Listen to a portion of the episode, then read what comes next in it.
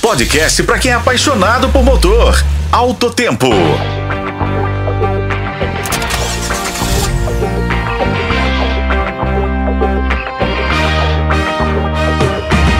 E aí, pessoal, bem-vindos a mais um episódio do nosso Alto Tempo sobre curiosidades e notícias do mundo automotivo. Eu sou Raimundo Couto, estou aqui mais uma vez com meu colega Igor Veiga. Olá, Raimundo. Hoje vamos falar sobre um assunto que sempre deixa a galera de cabelo em pé: o roubo de carros no Brasil. Conta mais pra gente. Então, Igor, recentemente a Confederação Nacional das Seguradoras fez um levantamento minucioso e descobriu que a quantidade de carros e roubos e furtos no Brasil caiu em até 11,8%. Parece bom, não? É, parece, mas a gente tem que lembrar que ainda rola uma média de mil roubos e furtos de veículos por dia aqui no Brasil, segundo o Anuário Brasileiro de Segurança Pública de 2023. Pensa nisso, Raimundo. É verdade.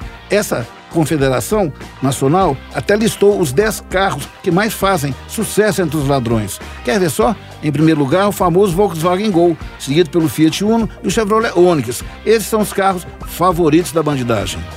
O Gol, por exemplo, é popular demais e tem suas peças muito procuradas para revenda. Agora, não é só o carro de entrada que chama a atenção dos bandidos, não. Veículos robustos e caros, como a Toyota Hilux, também tem um lugarzinho no coração dos criminosos, Raimundo.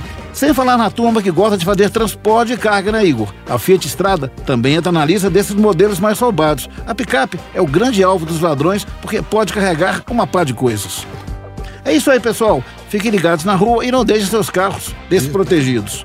A lista completa dos mais roubados no Brasil está lá no site Autotempo. Se cuidem, até a próxima. Com a colaboração de Igor Veiga e sou Raimundo Couto, esse foi o podcast Autotempo. Nos acompanhe pelos tocadores de podcast e na FM O Tempo. Bye.